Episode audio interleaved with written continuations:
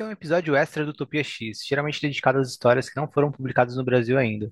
Hoje vamos falar sobre o que acontece em duas edições do evento: EXE Death to the Mutants 1, escrita pelo Kieron Gillen, desenhada pelo Gil Villanova e ilustrada pelo Dijo Lima. E também vamos falar de X-Men 13, revista do Jerry Dugan no roteiro, CF Villa na arte e Matt Miller nas cores. Utopia X é um podcast sobre os X-Men, além dos episódios extras. Também falamos sobre a Era de Krakoa, conforme ela é publicada no Brasil, sobre a Era Claremont, sobre os novos X-Men de Grant Morrison, filmes, animações, as sagas dos anos 2000 e muito mais. O episódio a seguir está repleto de spoiler para quem acompanha as edições de X-Men da Panini. São assuntos relacionados aos últimos lançamentos da Marvel que saíram até o dia 17 de agosto de 2022 lá fora. Escutar ou não escutar? Eis a questão que será respondida pelo seu ato de seguir me ouvindo ou parar por aqui. Meu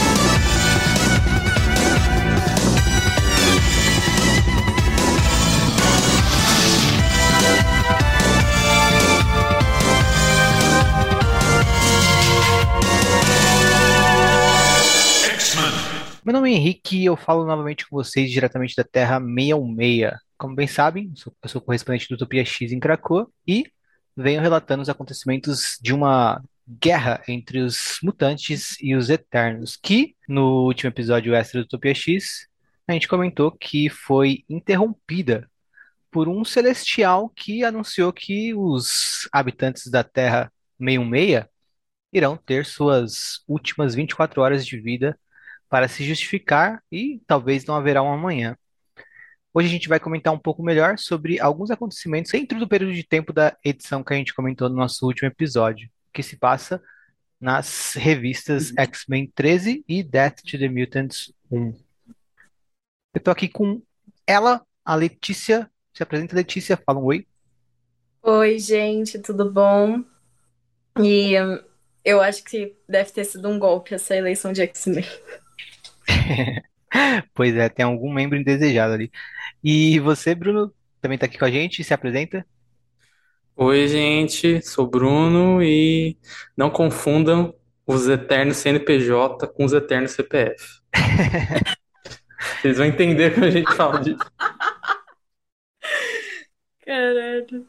Pois é, os Eternos, né, que são meio que os vilões dessa grande, desse grande evento, ah, a gente acompanhou muito o lado do Druig até aqui, né? E hoje a gente vai acompanhar o lado dos Eternos Desgarrados, que são aqueles ali que estão ali com os, in, os inumanos, aí eu aqui comentando mais um ato falho, que são aqueles que estão ali com os deviantes em Lemúria, meio revoltados com a sociedade eterna após terem descoberto que sempre que os Eternos morrem um, um, e são ressuscitados, um humano dá a sua vida por eles, né? E esses Eternos uh, estão ali em Lemúria e a gente vai ver como eles se encaixam dentro da história do evento, né? Nessas duas edições. Uh, Death to the Mutants, traduzido seria Morte aos Mutantes, né? E se passa basicamente da perspectiva dos Eternos, só que tem uma relação muito forte com a revista X-Men 13, né? Elas são revistas que se conectam, então meio que o que acontece em uma reflete na outra, as duas são como o lado é, dois lados de uma mesma moeda, né? Que é uma forma dos mutantes contra-atacarem a invasão dos Rex com os Eternos ali liderados pelo Icaris, uh, facilitando para os mutantes colocarem o plano deles em prática, né? Que é basicamente o de atingir os Rex, onde eles podem ser uh, parados, né? Porque caso eles morram, eles só vão ressuscitar de novo, então não faz muito efeito. Só que o Icaris revelou para Jean Grey que o jeito de retardar melhor os hacks é atingindo ele eles num local secreto ali, em algum ponto do planeta Terra, onde a força, né, a energia deles se concentra, de onde vem a energia que eles utilizam, né? Então é basicamente esse ataque dos, da equipe de X-Men, uh, auxiliados pelos Eternos Desgarrados, que a gente vai acompanhar nessas duas edições. E aí, vocês curtiram esses dois tie-ins desse evento? Curti, eu acho que É legal ver a, a dinâmica que cada um teve, né? Então, basicamente, é um time de Eternos mostrando é, alguns acontecimentos pelo lado deles e o time de X-Men mostrando acontecimentos pelo lado dos X-Men. Eu só achei que tem um problema de, de branding ali. Eu tava até tendo discussões no Twitter sobre com o nome Death to the Mutants. Porque assim, beleza, é sobre os Eternos, tem a capa do Ribi, que o próprio Gillian falou, tipo, ah, é basicamente o Eternos 14, só que assim, o branding da Solicity não deixou muito clara isso, né? Tipo, a gente descobriu isso, ó, além do preview, e quem leu um preview descobriu além do gibi hoje, assim, que não era um gibi sobre o conflito ou sobre os mutantes, era um gibi basicamente dos Eternos, com a narração do, da máquina e tudo, assim. Então acho que falta um Solicity mais claro, uma capa mais clara, o próprio nome dá pra mudar também, mas que se você deixasse bem claro, dá pra manter o nome é, nesse sentido, assim. Mas, tirando isso do caminho, assim, gostei de voltar a ver esse foco nos Eternos, assim. É, como eu falei na abertura, né, o evento estava se focando mais nos Eternos CNPJ, os Eternos Instituição, que é comandada pelo Druig, do que nos Eternos CPF, as pessoas, os personagens em si, né. E a gente estava vendo um pouco do Druig, a Macari e Adia que a gente estava vendo mais, né até a Cersei um pouco a gente vê, mas os outros personagens estavam aparecendo bem esporadicamente, assim. E aí agora a gente tem basicamente uma edição de Eternos focando neles e tal. É... Gostei muito da arte, inclusive, eu acho que. Eu não lembro se é o mesmo artista que chegou a fazer filinha na revista dos Eternos, quando não tinha o, o Ibik. Não tenho certeza. É o Gil Villanova. Talvez seja. Essa informação será apurada futuramente. É... E também curti o que ele adicionou, vamos colocar assim, a segunda edição, assim, no sentido que ela acaba no mesmo lugar, mas é legal ver mais detalhes sobre essa briga entre os, os inumanos, entre os, meu Deus, flashbacks, entre os Eternos e os Mutantes, e também ver esse, tipo, esse processo de fazer o Celestial um pouco de perto e ver uns questionamentos, né, tipo aquela parte que a a Cersei tá pegando os resquícios daquele Celestial que é da Colemúria, né, que seria o segundo segundo host lá. E aí ela faz questionamento, assim, tipo assim, por que a gente faria outro, sabe? Tipo, ou e aí depois ela pensando, por que, que a gente não tentaria fazer um melhor, sabe? E fica nesse esse questionamento, assim, de criar um Deus e por que, que eles vão fazer e por que não fazer ou por que fazer, assim, tal. E também continua as tramas envolvendo os Eternos vivendo em Lemur ali e tal. Enfim, é, sobre o Death de Mutants é isso, eu acho. Tipo, uma edição de Eternos, continuando a revista, basicamente, gostei bastante. Gostei do Xavier aparecendo, né? O Xavier tava sumido, a gente vê aqui porque ele tava sumido também, né? Tem isso. Verdade. E. É, e gostei da, da maneira como te fizeram em paralelo, assim, com todo o, tudo que tava acontecendo em X-Men, assim, tipo, dá pra ler as duas edições em qualquer ordem e ver cada lado, assim. E a última página é muito boa, inclusive. A última página Podia, poderia ser o nome da edição, mas eu entendo que ele quis dar uma, uma enganada nas pessoas, mas ele podia ter dado uma enganada não tão enganante, assim, sabe? Cara, eu concordo com tudo que o Bruno falou, desde o lance do branding, que realmente foi meio, né? Uma escolha meio equivocada por parte da galera da Marvel, tanto pela história, assim, eu achei bem da hora, bem feito, sabe? O tá indo Kieran Gillen pra isso, cara. Eu não tenho tanta coisa pra falar, não. Eu achei legal. É, eu gosto também do Icarus aparecendo nas duas histórias. Ele aparece na do X-Men, não aparece? Eu tô completamente maluca em imaginei isso. Parece, parece. Parece. Então, Com a roupa errada, inclusive. Não querendo ser um nitpick, mas que ele tá com a roupa errada. é, ele tá com a roupa errada, mas ele aparecendo da hora, cara. Eu gosto. Eu gosto do Icarus Rimbo, sabe? Mas enfim. É, é isso, não tem tanta coisa pra falar sobre o Death to the Mutants. Mas é bom, gente, é bom, não é que, tipo, acontece pouca coisa, mas é que é legal. Eu não tenho tanta coisa pra criticar. É, o o que o Bruno falou também eu concordo, né? A questão de, do título. É, é- acho que até a capa, né? A capa engana um pouco. E, tipo, sei lá, tem um Thor na capa. É, cara, É, isso é tipo, completamente sem nexo. Tem, tipo, o Wolverine, É, o, o Tony então agora eu Stark. tô pensando que eu, eu também achava que era um Wolverine e um Deviante, só que agora eu percebi que é o Xavier e aquele cara, eu esqueci o nome dele, aquele Eterno, que são a Batalha Telepática. É, pode crer, mas o, outro, o Eterno da Batalha Telepática é. Eu achei que tá. Ele É, é ruivo. Tá mal colorido, assim. Tá Tipo, sem perdão aí, Ribi. Mas eu acho que, tipo assim, dava pra manter o nome, só que assim, deixava uma capa mais clara e deixava um soliste também. Porque semana passada a gente tava vendo o que que ia ser, a Letícia leu o soliste, soliste tipo, super foda-se, assim. Ele não explica Uhum. nada. E aí só vendo o preview que você vê, É você vê a narração na tipo, tela. assim. exato, é só, vai ter uma guerra aí. É isso. Eu também gosto da parte que aparece o líder dos deviantes, o carinha lá. Ele é maneiro. Ele é muito dele. Sim, sim, e, e eu gosto que no final mostra que a segunda edição. Ah, é, pode ser uma capa enganosa também, agora que a gente comentou que essa primeira capa foi enganosa, mas quando mostra a capa da próxima edição, tá o Ciclope com ele lá, né? Então, eu acho É, que, cara, o que é Nilson. enganoso demais. Eu acho que é feito pra vender, assim. Tipo assim, se a gente colocar Eternos, mesmo que esteja no evento, não vai vender direito. Então vamos colocar um monte de personagem pra vender esse negócio, assim, sabe? Sim, talvez o Scott não esteja na próxima edição, mas é maneiro ele lutando junto com o Scott, cara.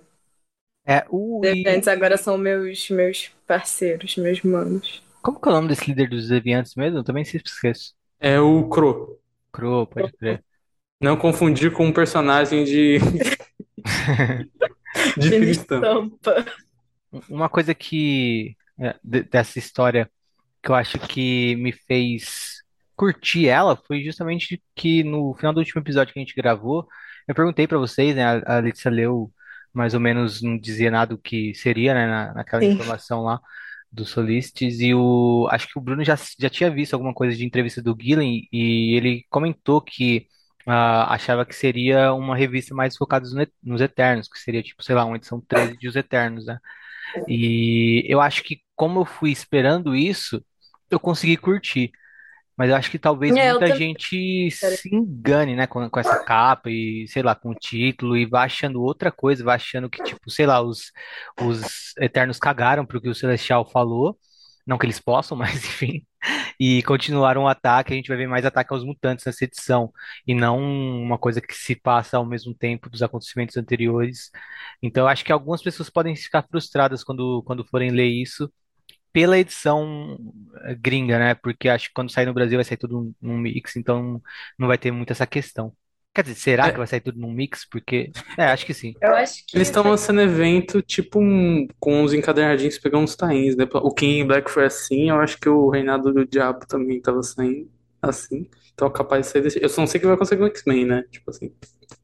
é esse realmente.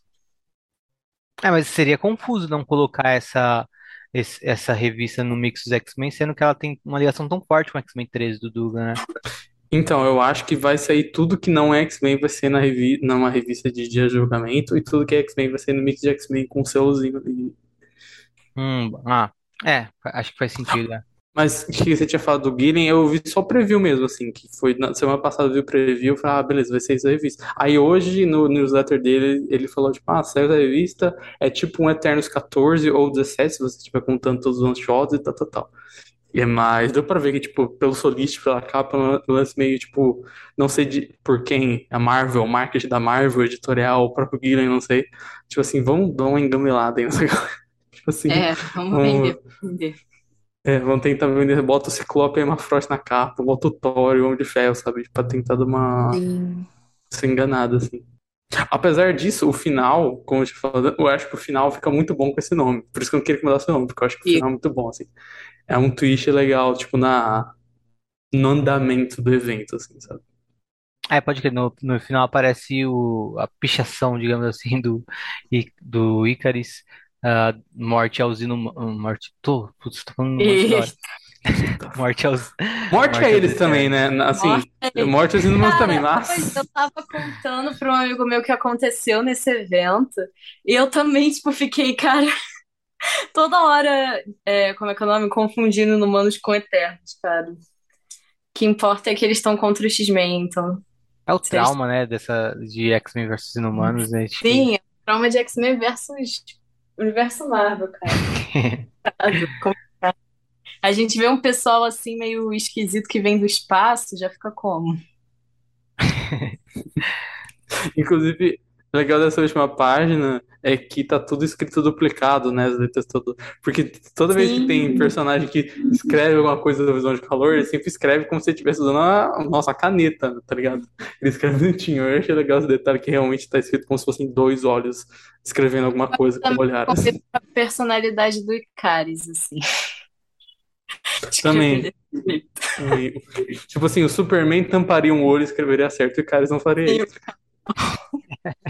Eu gosto muito da. Cara, eu ri muito com a cena do que o Crow tá falando com ele, aí ele Putz, essa fica, tipo, parte é muito boa. hum, pensando, ele, putz, eu tenho uma ideia, aí a narração em off, tipo, ele tem. Sim, eu também estou muito surpresa.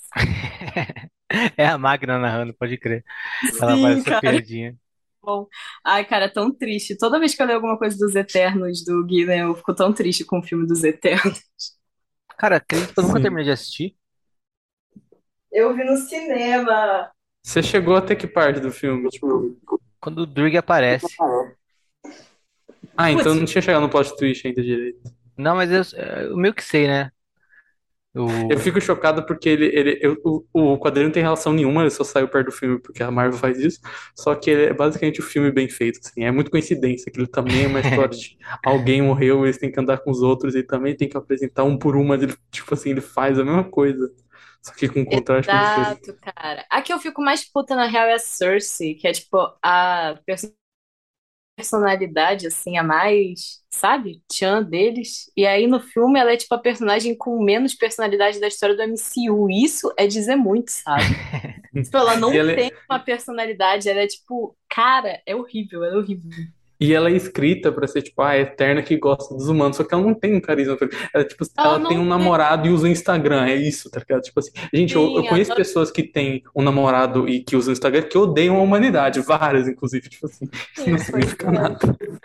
É complicado, cara, é complicado.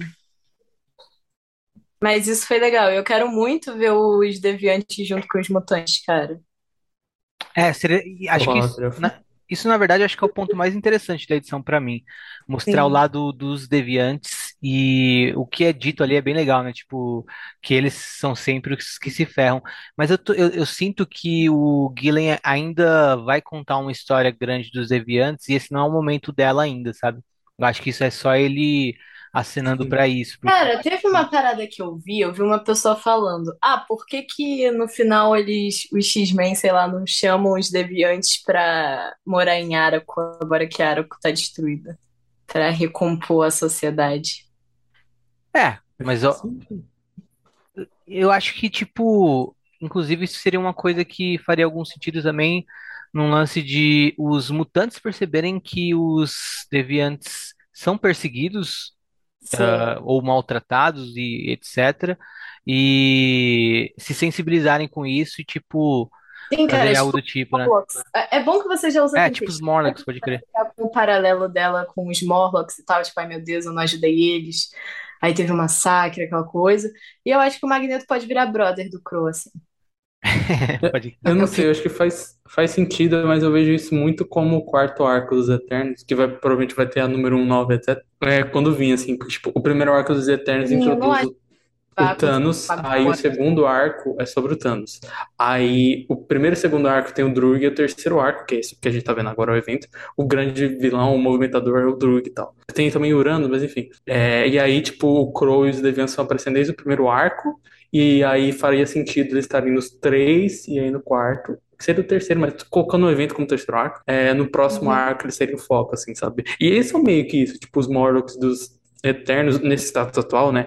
Que eles não Sim. brigam mais. Porque, tipo assim, ah, os Eternos sentaram porrada neles por anos, depois falam, ah, vamos morar aqui com vocês. Só que aí o Crow chega pro cara e fala, tipo, bicho, vocês vêm aqui dar merda. Vocês vêm aqui, vocês atraem um monte de besteira, tipo, um monte de Exato, super-herói, de guerra, de caralho. É o que eu tô falando, faria super sentido. Tanto pros arcos da, da Tempestade, assim, como personagem, quanto pros arcos dos próprios Deviantes. Isso, tipo, mais pra frente, assim, não, tipo, agora, mas eu acho que faz sentido. É, daria pra fazer o arco dos Deviantes e aí depois fazer o arco dos Deviantes em Arado também, né? Sim, cara. Aí já bota o All Ewing ali pra trabalhar também, que o cara. A gente sabe que é diferenciado. Isso é maneiríssimo, minha opinião. Acho que tem que juntar. E ele já Deviante escreveu primo. Eternos antes também. Não, mentira, foi Inumanos. Nossa, ai, puta merda, eu fiz isso de novo.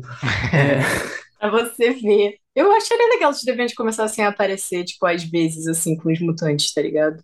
Eu acho que eles são, tipo, primos, assim. Tinha que estar aparecendo mais. Galera junto. É muito bom também naquela hora do duelo telepático do, do Xavier com o Zuras. Que o Zuras tá numa batalha é, psíquica com o Xavier ali, e aí a, a máquina vai narrar, e ela fala, tipo, ah, você joga videogame, RPG? E fala, tipo assim, o planeta Terra é nerd e geek. Ela É, tipo assim, ah, muito o bom. Xavier faz mais dano, mas o Zuras tem mais hit points. Assim, tipo assim, Sim, achei muito bom.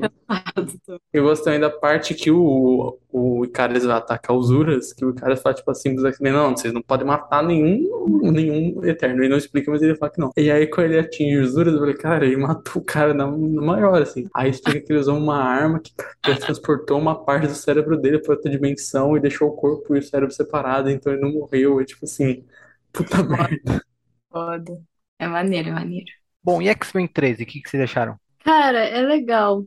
É divertido. Eu acho que eu gostei mais de Death to the Mutants, na real. Eu já me enchi um pouco do Jerry Duggan, cara, como escritor, não vou mentir pra você.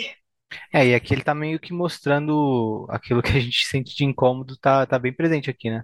É, assim, aquela coisa. Eu não comprei muito essa equipe nova de X-Men, gente, me desculpa, assim. Eu gosto de vários personagens que estão ali, gosto muito do Sim, que acho que ele, ele tinha que estar, assim, como principal, tudo bem, ok. Eu gosto do Ford, gosto que ele voltou a aparecer. Mas aí eu já acho meio nada a ver, entendeu? Tipo, a Firestar ter ganhado, é muito óbvio, é muito claro que o Duggan não queria que ela tivesse ganhado, sabe? Tipo, é óbvio que tudo que vai aparecer da Firestar é piada que tem a ver com o cavalo dela que morreu, porque o Duggan adora essa merda. Não sei se vocês perceberam, mas ele faz, tipo, um bilhão de referências a essa porra desse cavalo que morreu. Tipo, a gente já sabe que a Emma explodiu. Ele também fala da Emma aqui, porque aparece no final, né, a carta da mãe da Firestar falando da É. Emma, caralho. E, cara, é isso, entendeu? A Firestar vai ser só, tipo, uma piada que aparece aqui e ali, porque eu acho que ele queria que outra personagem tivesse ganhado. A Monet, né? Eu acho que ele queria que a Monet tivesse ganhado essa Eleição. essa eleição, porque a Firestar, tipo, troca ela por qualquer outra pessoa, vai dar no mesmo. Só trocar as falas dela, que todas as falas que ela tem, que são, tipo, sei lá, três unidades de fala, é sobre os Vingadores ou uma referência aos Vingadores, sabe? Ela tá sendo feita pro pessoal do Twitter de X-Men falar mal dela, basicamente. Assim, eu espero que isso, né, mude e tal, que tenha alguma coisa diferente, tipo, ai, vamos dar uma personalidade assim maior pra Firestar, vamos mostrar o que que ela acha dos mutantes, o que que ela acha de Krakoa, por que que ela tá ali, entendeu? Acho que se mostrar, tipo, realmente isso, vai ser da hora. Mas essa primeira edição eu achei, tipo, ai, ok, é o X-Men do Duggan agora evento, sabe? É, E isso, com uma equipe mais nada a ver com porra nenhuma. isso Tipo, aí atrapalha também, né? Porque a primeira edição ia no meio de um evento, então talvez também seja difícil Sim. nesse sentido. sim, isso é difícil. É, eu, eu penso nisso também, assim. Tipo, eu até esperava mais Firestar e mais Alex também. Tipo, eu acho que a edição, ela foca menos no Scott e na Jean, porque, tipo, eles estão aparecendo um monte no evento. E tem um pouco mais da Jean do que do Scott e tal, porque ele também tá, acho que tava aparecendo um pouco mais na 2 e tal. E aí, tipo, todo mundo aparece bem, assim, tipo, o Synchro tá meio que fazendo a cola ali da equipe, o Bob aparece, fica gigante, o Forrest tá fazendo as paradas dele, a Eliana tem uns momentos legais. Só que aí a Firestar e o Alex estão ali. Tipo, eu acho que o Alex tá até menos que a Firestar, porque ele aparece, tipo, no meio da revista e depois ele tem uma frase, assim. Ai, gente, o Tipo, Alex, né? O Alex, que escolha, né, de time. Vamos colocar o Alex. Não, e um Alex, péssimo Alex escrito aqui pelo, pelo Doug. É muito. um- É, é bizarra a cena dele com a magia, né? sim, um péssimo Alex é normal, né? Mas, tipo, a pra... cena dele no bar, né? Esse. Alex era É, mas, péssimo, fica pior ainda. mas não condiz em nada com o Alex que a gente tá. Parece que o Duga não tava lendo o, o gibi do Zeb. É, o Hellions. É, E aí ele faz uma piadinha, tipo, ah, vamos, vamos pro bar, ver se a é, Lagoa ainda tá lá. lá, assim, meio de graça. Ai, cara, sei lá. O, o Alex, você falou bem, o Alex tá muito bizarro. Ele tá muito Alex Uncanny Avengers, sabe? Tipo, foda-se essa galera, esses cinco aí morrendo. Vamos lá. Caralho. Cara, ele tá pior, pior. Cara, ele tá muito ruim. Agora eu acabei de relembrar o que que ele fala pra magia, meu Deus do céu. Cara, que terror, que terrível. É, eu vou falar que eu não gostei dessa edição de. Essa edição 13. Pra É, mim foi a, a mais fraca até aqui. Tipo, sei lá, acho que dá pra apontar algumas coisas positivas, tipo, as cores são bacanas e tal, algumas cenas de ação, Sim. a, a arte tá, tem seus momentos bem legais também. É, Ah, vocês falar da arte do, do Death to the Mutants, que eu achei muito boa também. sim, sim. E o. E, tipo, mesmo o plot, né? O plot deve ter sido pensado em conjunto pelo Gillen e pelo, pelo Dugan, ou foi ideia de um e de outro, e o outro seguiu a revista a partir do que não tinha pensado como tá in pra, pra esse momento aqui, né? É, E sabe o que, eu- o que mais incomoda nessa revista? É que o, o tom ah, não condiz em nada com o evento principal. E aí eu lembro de X de Espadas, quando a gente chega no, na parte do torneio. E tem aquela parte super problemática com ah, as pontuações lá que estão sendo feitas nos confrontos, e foi muito escrita pelo Jared Duggan e pelo Benjamin Percy, né? E é muito. ah, não bate em tom, né, com o evento principal como estava sendo levado até ali, e como é retomado depois, né? O tom muda completamente. E aqui também o Jared Duggan acaba fazendo a mesma coisa. Ele não acerta o tom. Acho que até em, na, na, na Morte aos Mutantes, o tom tá condizente com, com o, o do evento, até porque também é escrito pelo Gillen, né? Mas a gente vai para esse gibi do, do Jared Dugan. ah, tipo, a Jean tava super preocupada e em choque com esse ataque dos Rex, o Ciclope também, lá no evento principal.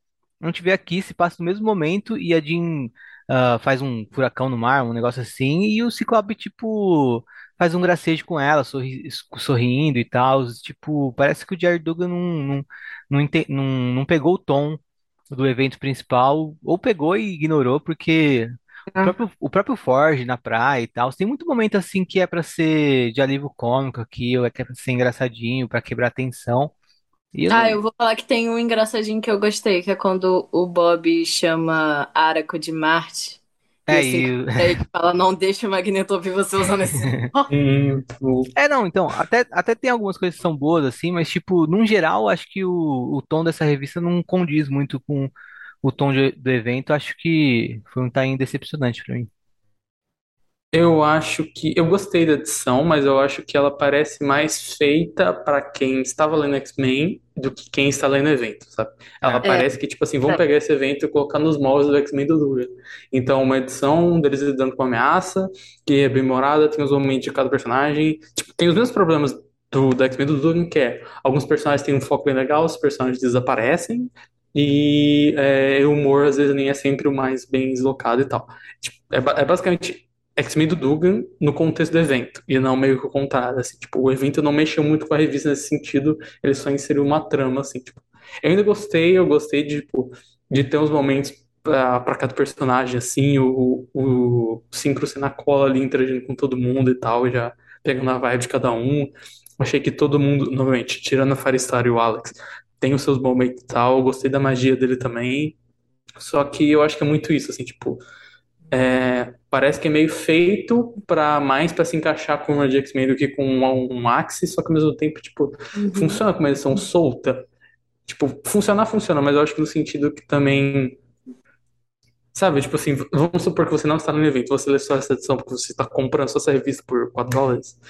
Eu não sei também se funciona tanto, sabe? Tipo, eu acho que ela tá meio que no meio de um tie-in e de uma edição normal de X-Men do Dugan e tal, assim, tipo. Você pode dizer que ela está no limbo, cara. Exatamente. Exatamente. Tipo, sabe? Eu ainda achei que funcionou de novo. Eu só achei que o Alex e a Firestar realmente não funcionaram. Eu ainda não tô entendendo se a Firestar é, tipo assim, o objetivo da escrita, propositalmente ela estar fora de lugar e ser uma história sobre isso e ela vai dar em algum lugar. Deve ser, mas Ou ela. Então, tipo assim, ou é de propósito ou não é, tá ligado? Ou em algum momento vai ser de propósito, mas agora ainda não é, sabe? Tipo assim, eu não, não, não saquei ainda, assim. Ai, é, eu acho que a parte da Fair Story deve ser sobre isso, né? Sobre ai, o que que ela acha de Krakoa, a integração dela com os mutantes e tal, mas assim, por enquanto é bem aparente que o Dunham ficou puto que ela foi escolhida e vai fazer um bilhão de piadas sobre a- o cavalo morto dela, sobre a Emma, essas coisas, gente. É aquela coisa do, do Jerry Duncan com a, com a Firestar. Mas eu queria perguntar se vocês gostaram dessa equipe nova, dessa escolha. Fora a Firestar, que é voto popular, o povo tá sempre errado, como a gente pode ver aqui, É. em termos de, de eleição de X-Men. Olha, Mas no, na eleição, no Galo em si, tipo, nem julguei tanto assim, porque eu gosto de ver a equipe na prática mesmo, porque às vezes eu penso em umas equipes que eu olhei e pensei, nossa, Ah, nada a ver, só que na prática funcionou, tipo, a equipe bizarra da Vampira do. Ah, não. Isso daí eu olhei e eu falei, isso é bom demais. Eu lembro, eu, eu- porque eu li na época moleque, sabe? Então, tipo, eu pensei, mano, que bizarra essa equipe. Aí eu fui ler e gostei pra caramba. E outras, por exemplo, tipo, aquela equipe do Magneto também com Dentes de Sabre. depois de em All New, All Different Marvel Now, sabe? Eu Uhum. olhei e pensei, tipo, putz, é uma bosta. E fui lá, era uma bosta mesmo. E, mas, As outras eram piores, velho. é, e, mas enfim, eu gosto de ver na prática, né? E na prática, nessa edição, eu não gostei nada. Tipo, Sim. o Alex, eu nem vi que ele tava lá. Eu só vi quando ele chegou pra fazer uns comentários desagradáveis, tá ligado? E o, o Forge, tipo, pra mim tá desencanado demais. Eu prefiro a representação que o Forge estava tendo em X-Force mesmo, que tava um equilíbrio bom entre um Forge desencanado e até bem humorado em alguns momentos, mas no geral ah, sobrecarregado de trabalho e mal-humorado. Eu gosto da magia na equipe, na teoria, mas acho que eu, eu não tenho muitas esperanças pro Jared Duggan usar bem ela. Sim, Fico, também não. fico até feliz que a, que a Vita Ayala tá terminando é, o, a participação dela da, da magia, porque eu acho que depois a magia não vai mais aparecer em Novos Mutantes, né? Ou talvez apareça, mas não com tanto destaque. Mas eu É, feliz eu acho que só se ela, quando ela sair de X-Men que ela que volta. ela volta, né? Mas eu fico feliz que ela tá aparecendo lá com um destaque nesse arco que é basicamente dela, né? Ah, apesar da presença da Madeline, também é basicamente da Eliana, esse arco atual de Novos Mutantes. Ah, mas eu, não, eu, eu tenho poucas perspectivas para ela ser bem aproveitada pelo Dugan aqui. E o 5, para mim, tipo, tem altos e baixos. O 5 com o Dugan teve, um, teve momentos muito bons no. Junto com o Ciclope, principalmente, nos- nas primeiras duas edições ah, apesar de um desenvolvimento arrastado. Acho que é isso, né? A Firestar vocês comentaram bem, não vou É, me recuso a falar dela. Mas ah, pode ser que seja, saia coisa boa com ela. Tipo, pode ser realmente, mas eh, é, por enquanto ser não tem perspectiva, não. Mas sabe o que que... Eu vou falar um negócio aqui pra você. Que quando eu tava lendo o Alex é, nessa revista aqui, e Alex junto com o Bob, a única coisa que evoca na minha mente é o Chuck Austin, cara. Que escolha de equipe mais Austin, assim, de se fazer, sabe? Foi a, foi a vibe que eu peguei falando "É isso. Não vai ser tão ruim quanto, obviamente, porque, porra, né? Mas sei lá, eu achei, eu achei uma escolha muito nada a ver. O, eu gostei da edição, eu acho que eu gostei da equipe, mas eu tenho ressalvas. Tipo assim, eu acho que a Firestar eu só consigo dizer se eu gosto dela ou não daqui a 12 edições, quando acabar esse, esse run e eu conseguir olhar e falar assim, ok, foi feita alguma coisa com ela ou não, tá ligado? Porque, tipo, tem potencial, mas se não fizer nada, é mais um nada. E eu gosto, tipo, eu entendo cada um tá lá, tipo assim, ah, o Forge é um personagem que, tipo, vai voltar a ter um destaque, tem potencial legal, o, o Bob vai ser aquele coadjuvante legal, o, o Alex, e a, a magia vai ser uma personagem que já foi, tipo, cabeça de franquia, assim, de X-Men, desde, sei lá, a Dugan até o, desde, o- desde o Gillen até o Bendzão, acho que até o Lemire. Bastante tempo, enfim. É, e tá voltando e tem o, a Firestar e o Alex, que seriam, tipo, o Alex é meio que, tipo, injustiçado, tendo seu espaço de novo no- na revista principal de X-Men, e o, a Firestar, que é, tipo, a personagem Z aparecendo e tal. Só que eu não sei se eu concordo com eles todos nessa mesma formação, sabe? Eu acho que Sim. talvez dar umas trocas. Tipo, nessa edição mesmo, já deu pra ver que, sei lá, o Alex aqui tem que estar aqui, sabe? Tipo assim, a Firestar eu ainda acho que vai ter o seu espaço, mas eu acho que, tipo, são boas escolhas para uma equipe de X-Men que tem essa proposta do Dugan, que é alguns personagens vão ser breakout, os personagens vão ter um pequeno foco, os personagens vão se divertir por um ano embora e tal. Só que eu não sei se todos juntos nessa formação é, seriam uma.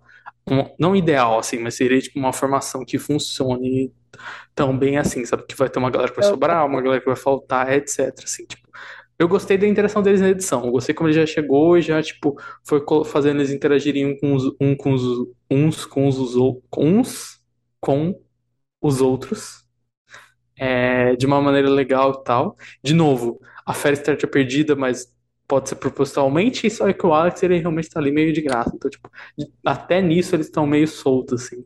Tipo, eu, eu go- gostei da equipe, mas me cobrem daqui a um ano, porque eu acho que depende muito do que vai ser feito, assim. Tipo, da- talvez daqui a um ano eu, eu acho que eu estou certo, às vezes que eu estou errado, que eu estou mais certo ou mais errado, mas eu acho que tipo, talvez o problema não seja as escolhas isoladamente, mas talvez o, o conjunto da obra, assim, nesse sentido, sabe? Tipo, é, ba- basicamente isso. assim. Isso. Tipo, eu acho que todos eles fazem. A Firestar não, mas, pô. O resto deles faz sentido numa equipe principal de X-Men, mas eles juntos eu achei meio. Sei lá, meio nada a ver, assim, sabe? Eu também acho estranho. Ai, gente, eu não sei. Eu... São umas escolhas muito equivocadas, cara, de verdade. De verdade. Tipo, o Adin e o Scott sempre estão lá, ok. Infelizmente, eles estão sendo escritos pelo Jared Duggan. Mas, assim, o resto da galera é meio nada a ver uns com os outros. Que nem você falou, eu acho muito que o Alex vai sobrar demais, sabe?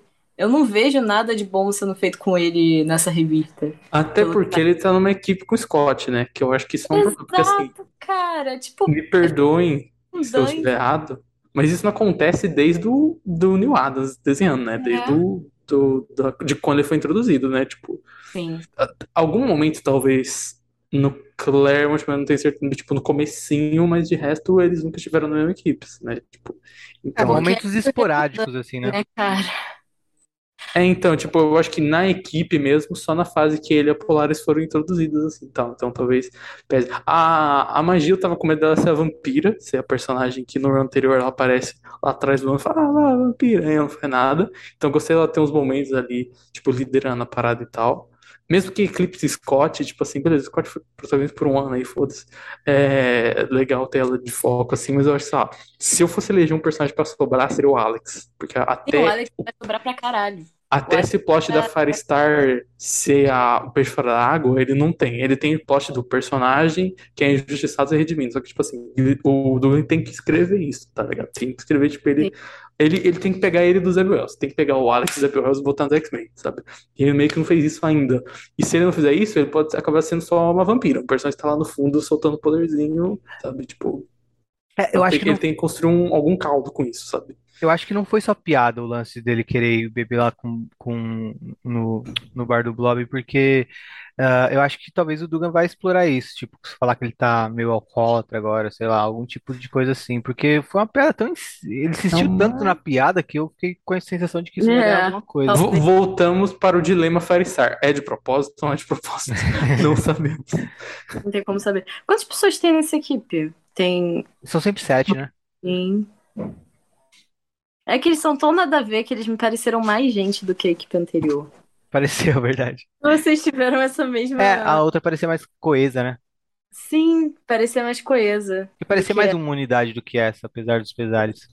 Mas Pior é, que eu não achei, viu? Eu achei que eles, eles Ué. agindo juntos, especialmente Synchro, Magia, Bob e, e o Forge, parecia que já, tipo, eles já interagiram, tão, sabe, já estavam funcionando juntos fácil, Cara. assim, tipo, esse bloco da equipe, assim, eu acho que o resto meio que tem que se encaixar. Sim, eu ia mencionar que o Forge e a magia estão bem bons, assim. O Bob e o Synchro também, mas tipo, o Synchro já tava antes, então ele foi o que sobrou.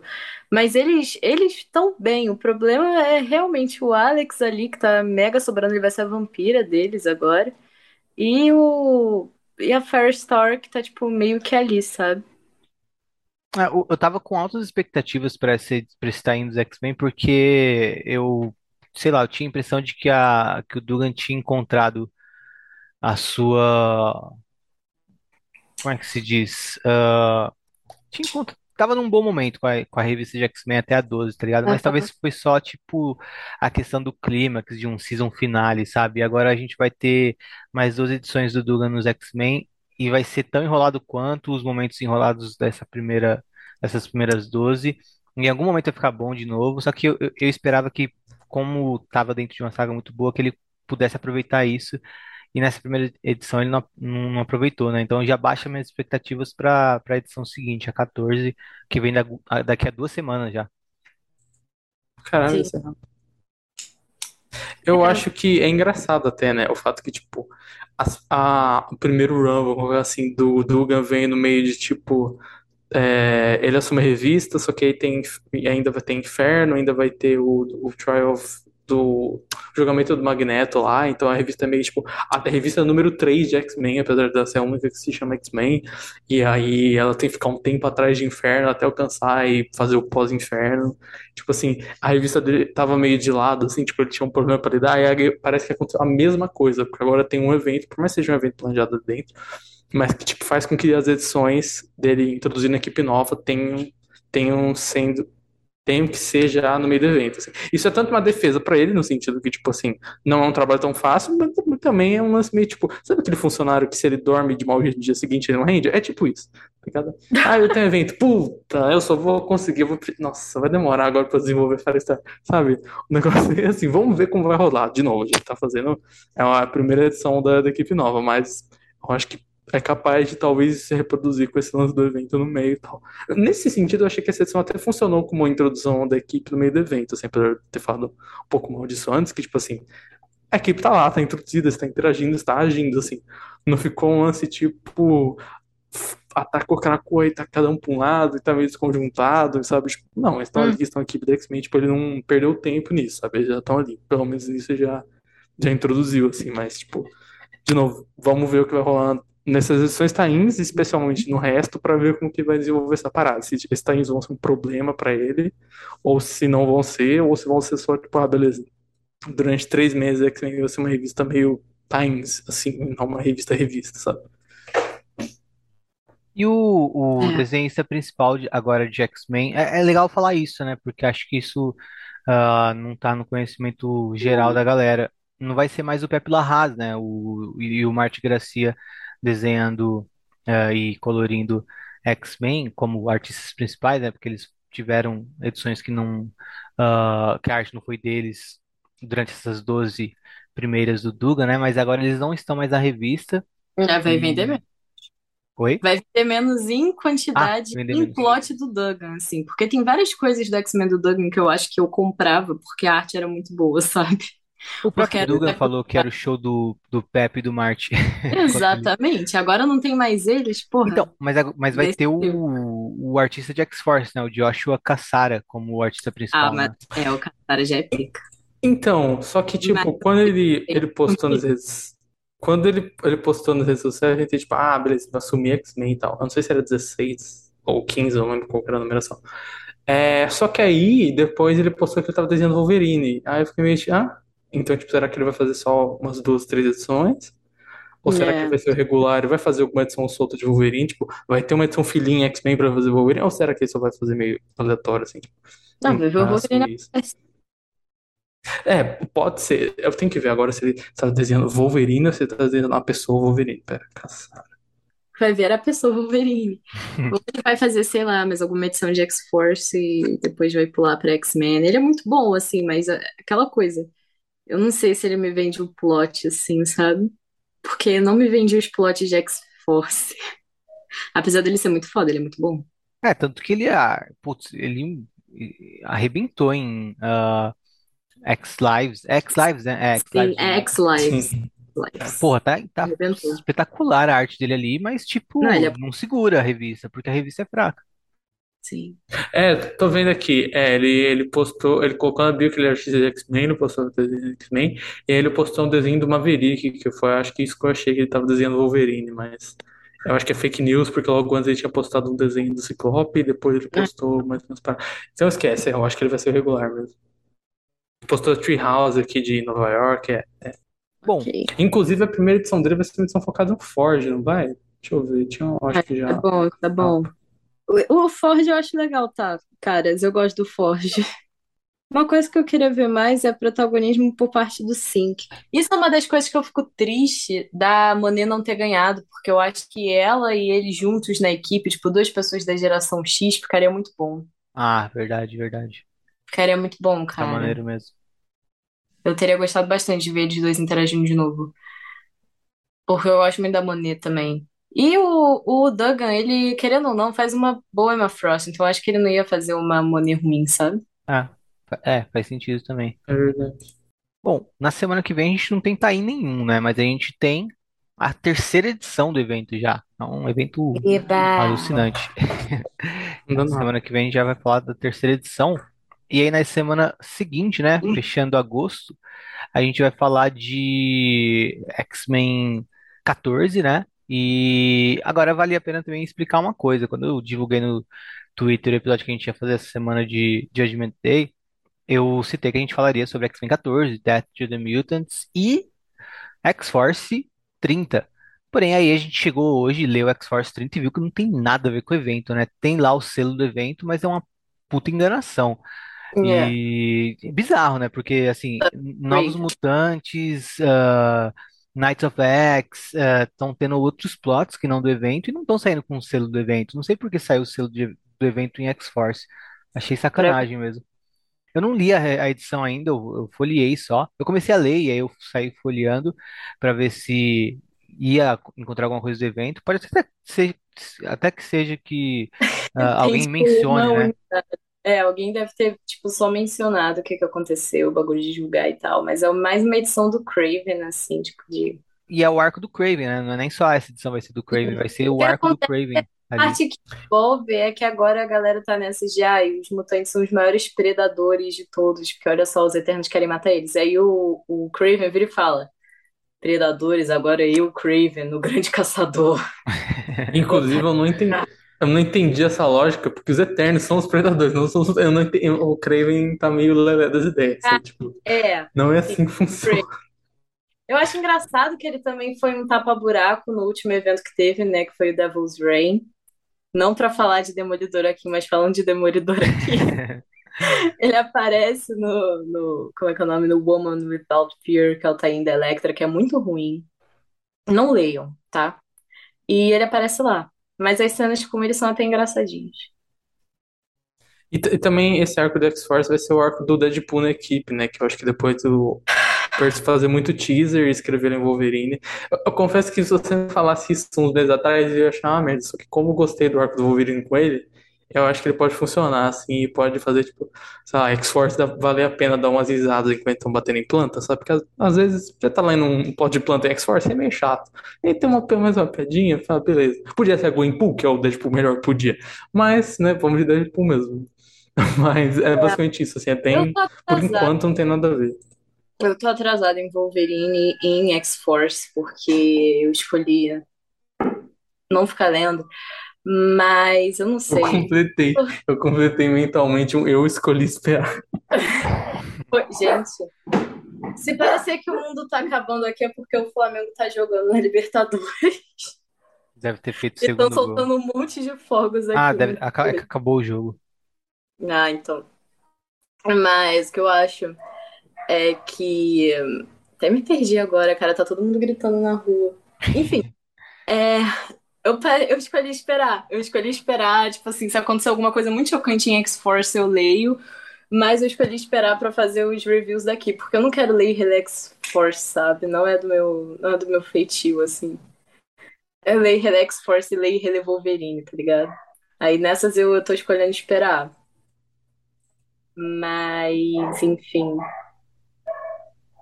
Sei lá, cara. Eu ainda não li, mas eu sou Deadpool agnostic, assim. Eu acredito nele quando ele tá bem escrito, mas geralmente eu fico, ai, é o Deadpool ali. Olha o Deadpool aí, usando fogo. Os fãs do Deadpool. É, foi ele. Ele já usa as cores do Flamengo, tem essa. Caralho, realmente. E é legal também a gente citar que o Digio Lima, ou Diego Lima, que é o nome dele, porque geralmente os artistas coloristas brasileiros eles dão uma mudada no nome pra trabalhar na gringa.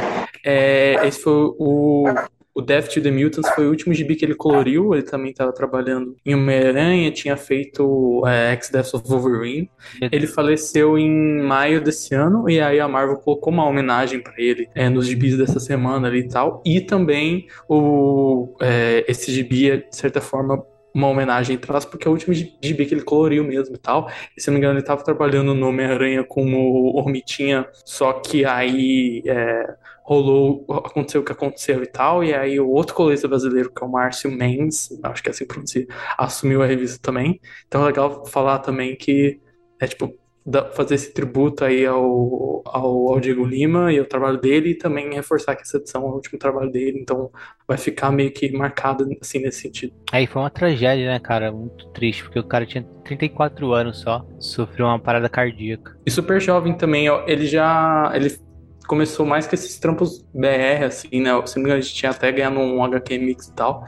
E agora que ele tava mais, tipo, fazendo umas paradas meio estouradas, né? Tipo, pô, Homem-Aranha, Wolverine, é, Eternos. que- Bom, Eternos são os Eternos, mas assim, um evento e tal, tal, tal. Né? Tipo, eram coisas bem grandes, assim, sabe? É. Nossa, e ele era bom. A coloração dele em Death, é, X Deaths of Wolverine tava muito perfeita. Ah, esqueci. Ah, O Ringo Awards em 2018 como colorista. Pelo. Por Assassin's Creed, Doctor Who e Black Sable. Então tem isso também. Cara, Pra gente não falar que ele surgiu ontem, assim, pra não parecer que, tipo, ah, ele tá começando a Homem-Aranha. Não. Tipo, ele tinha uns trabalhos antes que estavam sendo bem vistos, então.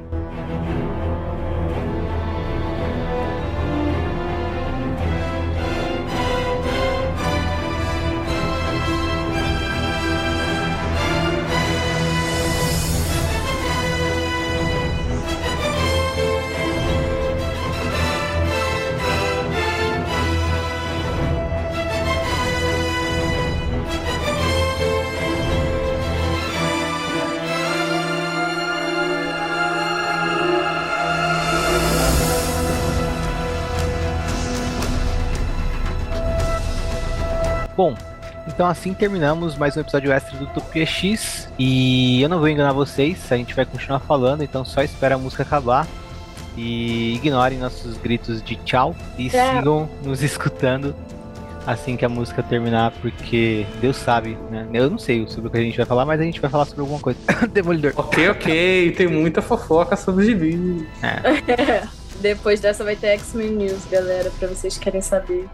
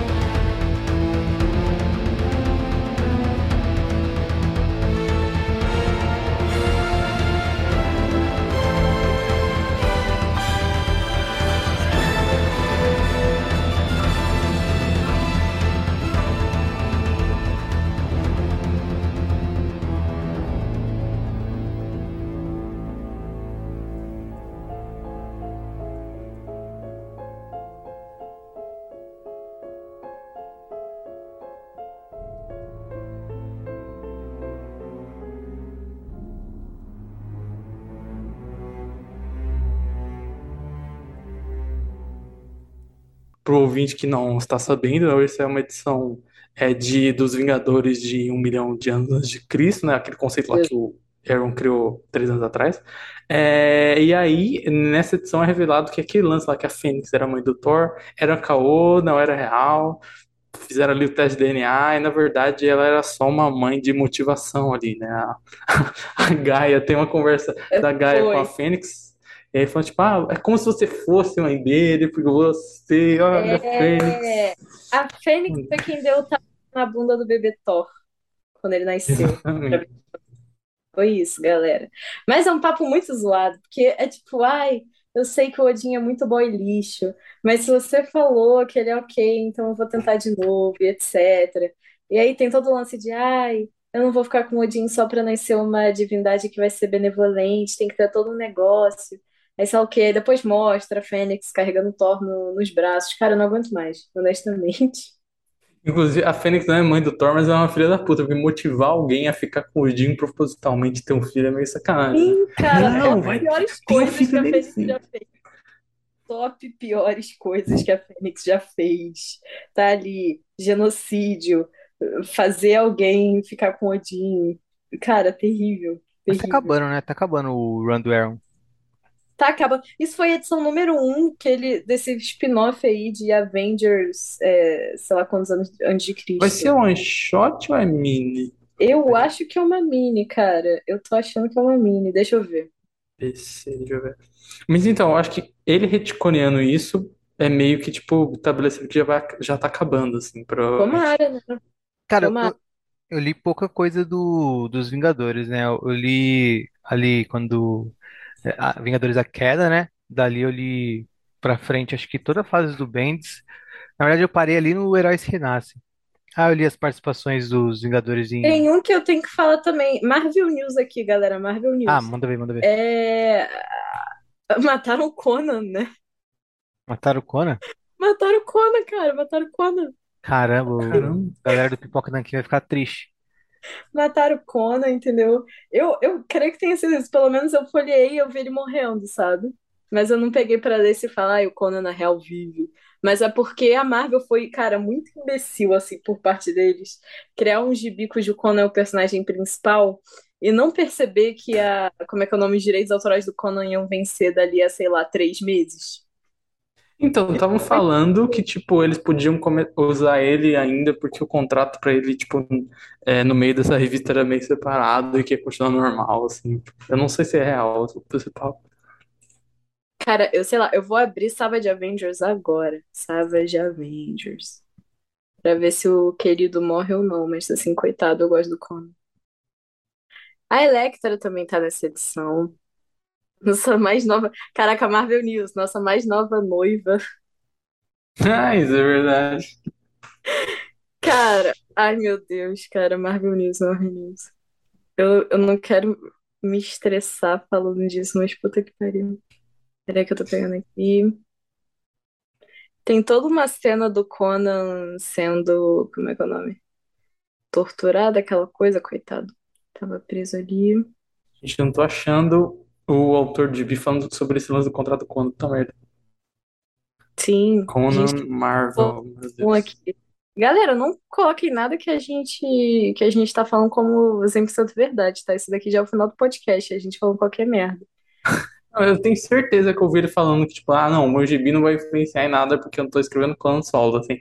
Só que, tipo assim, eu tô, eu não, eu não tô conseguindo achar o tweet dele procurando. Mas que eu saiba, ele vai continuar no Savage, tipo assim, não vai sumir do nada em Savage Avengers por Cara, ele deu uma, disso. assim. ele deu uma morrida em Savage Avengers. Ele deu uma Ou morrida. será que, ou pode ter a questão que já era planejado, né? Já chamaram ele e falaram, mata o Conan e, Cara, e é eu não nóis. sei, parece, parece meio abrupto. Tipo, a galera mata o Conan. Esse gibi é muito sem noção. Tipo, a equipe é completamente sem nexo, sabe? A Electra tá no Japão ou tá ali? Eu não tô entendendo quando ele se passa. Mas eu vou mandar ser aqui no grupo pra vocês o Conan morrendo. Gente, que horror, coitado. Eu É, acho então, mas ele tá na capa da 5 também, então, não Ai, vai sei. ver o que dele. Será que pode usar pós- é, pós-morte? Ele é outro personagem, ele é um zumbi agora. Sim, fantasma do Conan, ou se. Estranho, estranho. Ou vai ver, já tinham feito a capa antes. Gente, eu tenho muitas perguntas sobre isso do Conan, falando sério. Eu acho que a gente está fugindo do assunto. Demolidor. Ai, É, vamos, vamos entrar no, no ninho da, da, da abelha. Galera, Chips e Darcy escreveu hoje de Demolidor. É isso. que eu tenho- Não, olha só. O que aconteceu foi o seguinte. É, você ouvinte tá acostumado, assim, você já viu na internet talvez o meme do Fui eu, Barry, do Flash Reverso. Em que qualquer coisa ruim que já aconteceu na vida do Barry Allen foi o Flash Reverso que foi lá e fez alguma coisa para as coisas ruins acontecer na vida dele. Então, o Chip Zdarsky falou: vou lançar essa. E o que que ele fez? Tem esse cara, o Gold, que foi amigo do Matheus ali na época da, da faculdade e tal, quando ele conheceu a Electra. E a gente descobre, ele fala pro Matheus. Na real, primeiro ele faz um cara explodir umas coisas nos trens em que a Kirsten tava indo. A Kirsten, caso você não seja acostumado assim com o Demolidor, é uma das namoradas do Matheus, mas assim, ela é a melhor mulher do mundo. E o Matheus é o pior homem do mundo, tenha isso em mente. Porque ela não merece esse homem, sabe? Ela merece algo muito melhor.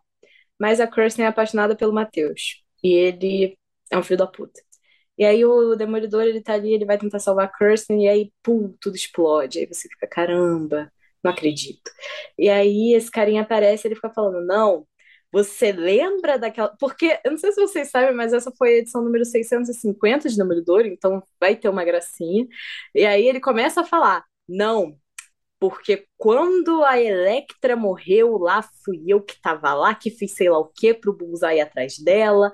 Ai, você lembra quando aquela mulher maluca apareceu no caso a parte da Typhoid Mary? Apareceu pra poder contar a vida, fui eu. Inclusive, essa parte é desenhada pelo John Romita Jr.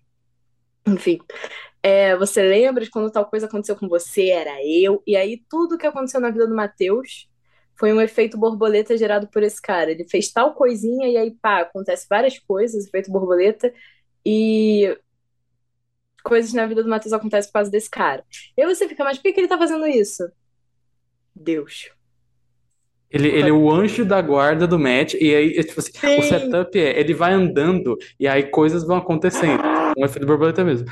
E aí ele fala pro Matt, não, eu sou o seu anjo da guarda, mas não sou o dela ou mais ninguém. Então, basicamente, várias a- a- adversidades acontecem para as coisas que acontecem com o Matt acontecer como acontece. Então, eu dou um exemplo, tipo, ah, semana passada eu levei um cara, é tipo assim, ah, eu dei pro cara, eu não lembro ao certo, mas era basicamente isso. Eu dei direções a um cara pra biblioteca. Ele foi na biblioteca, viu como fazer uma bomba, ele explodiu uma bomba, esse trem vai explodir agora, e aí o trem explodiu. Então, tipo, ele é basicamente isso, e aí ele vai falando, tipo, ah, eu tava lá, eu vi você aquele dia, quando você foi salvar o pai da Ale, quando a Alexa tinha sido é, raptada quando você estava na faculdade.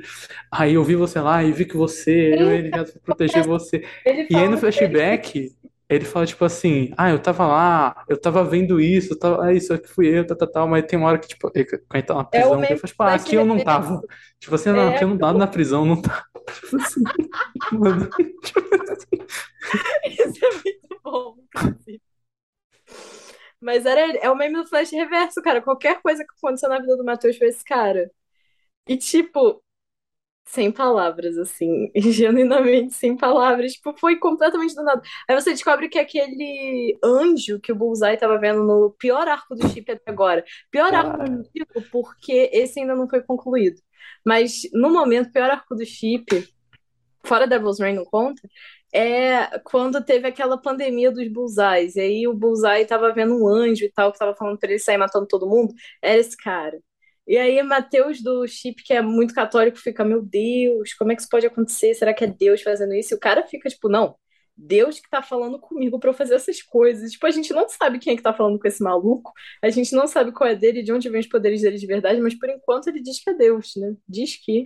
eu, eu odiei esse negócio do Bullseye, porque uma das poucas cenas boas daquele arco era essa, do Bullseye maluco vendo o anjo. E você cara. descobre que é verdade. Tipo assim, caralho, caralho, essa foi a única coisa legal que você fez com o personagem. E ele não era, era de verdade.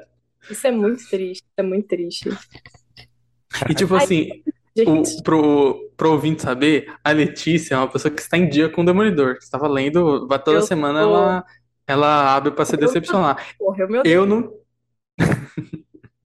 Não vou falar. Eu, eu não estava lendo. Eu não lia, número- eu não tinha lido o número 1 nem o número 2. E aí eu vi a Letícia falando, tipo, nossa, caralho, isso é uma merda inacreditável. Não, falou, tem que ler. Aí eu li o número 1. Eu falei, ó, ok, tipo assim, tem umas coisas legais, É. umas coisas não tão legais. Até vai, assim. Só que a número 2 realmente é um negócio de louco. É o- ultrajante, é ultrajante. É um negócio de louco, que nem você falou. E é muito bom, cara, assim, porque, tipo, tudo que aconteceu no Matheus tinha um dedo desse cara agora, né? Essa, essa... Eu quero muito, muito, muito ver a cara da pessoa que edita a Wiki do Matheus na Marvel Wiki. Essa merda no perfil dele agora. Pode crer. Tipo, na- todas as- porque ele passa por todas as principais coisas, as principais histórias do Demolidor, sabe? Entendeu? Sabe, o, o, o Connor, o Connor Goldsmith do Cerebral, aquele podcast sobre, ouvinte não sabe, sobre o personagem de X-Men, ele fala que ele conta a história sempre em ordem de publicação pro ouvinte entender a ordem das Sim, é mudanças editoriais, retcons e tal.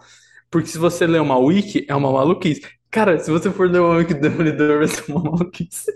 Mas, ah, ele foi pra a faculdade, vírgula. Melhor, o amigo da faculdade era um anjo, vírgula. E esse anjo tava lá, aí esse anjo tava aqui também, aí esse anjo tava aqui. Cara, A pessoa vai achar de caralho. eu queria ver a cara do filho da puta que edita o Wiki, cara. Sinto muito, sinto muito por você que teve que passar por isso. Mas foi isso. O cara elegeu o Wilson Fisk, não duvido que tenha sido ele, entendeu? Ele fez tudo. Tudo que acontece. Uma cena, eu imaginei uma cena muito Flash Reverso. Era eu, Matt. Eu fiz campanha eleitoral. Eu mandei fake news no zap pro Wilson. Foi literalmente, foi literalmente, cara, foi literalmente Flash Reverso falando, fui eu, Matheus. E aí, tipo assim, tem vários artistas diferentes nessa parte. É, o que é até legal, tipo, seria legal se essa história não fosse uma merda, sabe? Porque na hora que aparece a Mary, quem desenha é o Tormenta Júnior. Na hora que aparece a parada do Fizz, que é o, o... Como é que é o nome do menino? O Phil Noto. Fio Noto, entendeu? Aí vai aparecendo geral, tá ok, mas tipo, é horrível porque é um retcon muito ruim que não precisava existir, sabe? Que não. Não, na moral, eu acho, tipo assim, eu vejo isso funcionando se essa história não tivesse pretensão nenhuma. Se fosse tipo o menino colecionava merda, sabe aquela uma edição do personagem que não, sabe, que tipo, ah, mostrando, ah, eu sou o anjo do Etmur. Aí mostra um cara aleatório que é uma personagem que existia. E ele vai passando por todos os momentos e falando sobre a história do Matt, chama vários artistas. Um negócio fofinho, bobinho, tipo de edição 1000, edição, é, tipo essa é, 650, Sim, é são- 650. sabe, essa coisa de comemoração. Sabe? Entendo. Só que ele quer transformar uma história de verdade. Então, não, esse cara é um cara de. É um cara, ele é um, é um amigo da faculdade do Matt, e ele é um anjo, e ele. Meu Deus, é tipo, caralho, velho. Tipo, o que tá acontecendo? É muito bom que o cara é completamente obcecado pelo Matheus, assim. Até no final ele fica, não, vocês têm que me prender, eu preciso estar aqui por ele, entendeu? Sempre tem um gay que é viciado no Matheus, né? Tem o Justiceiro, por exemplo. O jeito que o Justiceiro do, do Chip Zdarsky é escrito é... Eu amo, cara, eu amo. É muito bom. Porque ele é simplesmente louco pelo Matheus, sabe? E... Infelizmente não é correspondido, é F demais pro Frank Castle. Que inclusive, cara, ok, agora eu vou chegar aqui numa parte que é a parte final desse gibi, um pouco antes do cara se entregar pra prisão, que é que o Matheus vai atrás da Kirsten, que tá colorida como Kirsten aqui, o que é bem raro hoje em dia, geralmente agora ela é branca, mas enfim, ela tá Kirsten mesmo. E aí o... ela não sabe que o Matheus é demolidor mais, né, porque apagaram as memórias dela e ninguém devolveu. E aí ele fica tipo, não, Kirsten, eu te amo e tal, e ela fica, cara, vai com calma, aquela coisa. E aí ele fica nessas. Ele beija ela e fica, Kirsten, eu te amo. E aí a narração em off é ele falando, tipo, mas ela não lembra que eu sou o Matheus. E eu vim aqui pra contar tudo pra ela. Eu vim aqui pra falar pra ela que eu, Matheus, sou o Demolidor, pra deixar essa história dela sair, entendeu? Um momento antes de eu me entregar para pros rituais da The Hand. E ele fala, tipo, antes de eu casar com a Electra. E aí eu perdi tudo, cara. Eu acho que eu falei. Eu acho que eu falei nesse, nesse podcast em algum momento extra que eu não sabia que estava sendo gravado, que uma das minhas teorias é de que o casamento do Chip Zdarsky tá em crise, né? Desde a pandemia. E isso só se agrava toda vez que eu vejo essas coisas. Porque não é possível, cara. O cara tá muito casamenteiro. Que que é Eu isso? vou, eu vou falar um negócio. Esse plot do Matt ir atrás da Kristen pra falar que ama ela e beijar ela e revelar que é o Matt Murdock pra casar com a Electra depois, assim, não, eu não tô querendo comparar as duas fases e tal, os dois escritores, mas assim, esse momento especificamente é Chuck Austin na veia. É muito, é muito Chuck Austin. É tipo assim, é aquele negócio que é um novelão, mas é um novelão, meu Deus do céu. Não, vou lá falar que eu amo ela, vírgula, porque eu vou casar com a outra.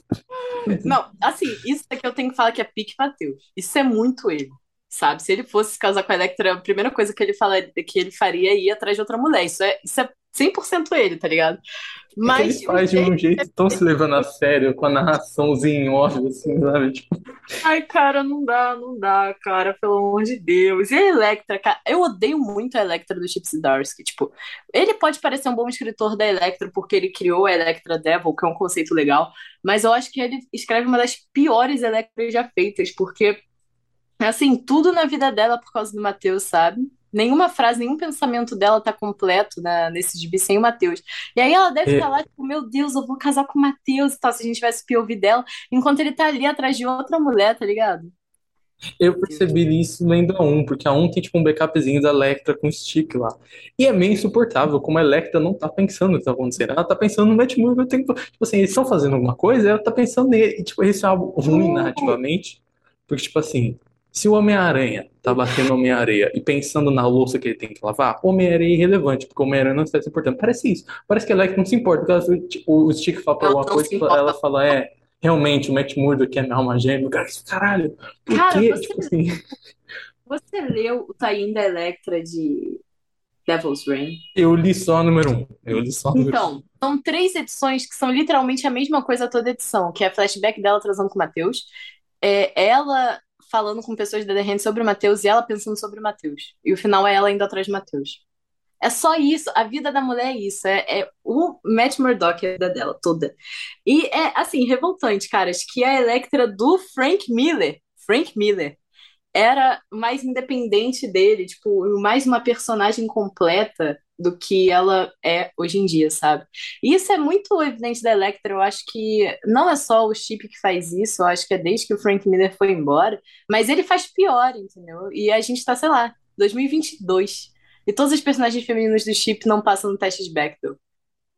Nenhuma delas, porque todas, a vida de todas elas é por causa do- de algum homem, caras. É isso. A Kirsten também, antes era uma mulher o quê? Uma mulher independente, ela era namorada do Matheus, era. Isso ela tinha esse defeito. Mas de resto, sabe? Ela tinha uma personalidade. Agora tudo dela também é só o Matheus, e ela chorando porque o Matheus morreu e blá blá blá. A Electra, mesma coisa, tudo é por causa do Matheus.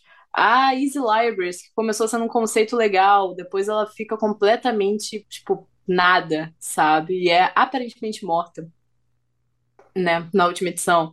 A Mary, eu, não, eu me recuso a falar sobre a Typhoid Mary aqui, a Typhoid Mary escrita pelo Chip Zdarsky, mas assim, complicadíssimo, cara, complicadíssimo o jeito que ele escreve mulheres. Então eu acho que ele tá passando por algum tipo de crise, não sei. Eu tenho que ler o Batman dele ainda, não sei se alguma mulher aparece no Batman dele, mas enfim, Ah, tem que ver. que eu me lembre, não. Só tem uma cena da Celina que ele meio Ah, que deixa claro, pra quem não lê Batman faz três anos, que eles não estão juntos mais, mas acho que não, não parece. ah, ok. Só que é Então, engraçado, porque em Batman fica parecendo que a Celina transou com o cara lá que ela tava, que tava se enrolando na revista Mulher Gato, e na revista Mulher Gato não. E aí eu não sei se é proposital ou não, assim.